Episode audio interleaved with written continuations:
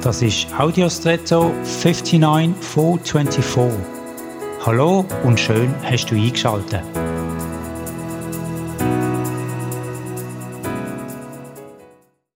Ein Pendel von einer Pendeluhr gibt den Takt an, indem es die Mechanik der Uhr bewegt.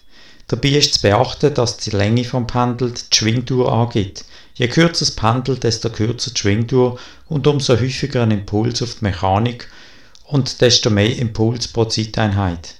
Ein lineares, aber komplexes Zusammenspiel. Faszinierend, da muss man zuerst mal drauf kommen. Gelingen tut das nur darum, weil die Erde mit der Gravitationskraft auf den ausgelenkten Körper, der sich am Ende vom Pendel befindet, wirkt.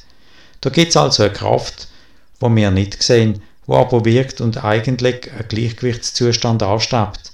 Die Gravitation oder Erdanziehungskraft ist der Erde bei ihrer Erschaffung mitgegeben worden und wir unterliegen ihren allen, ob wir wollen oder nicht.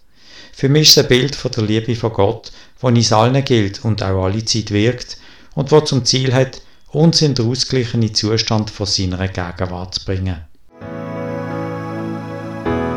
Und jetzt wünsche ich dir einen außergewöhnlichen Tag.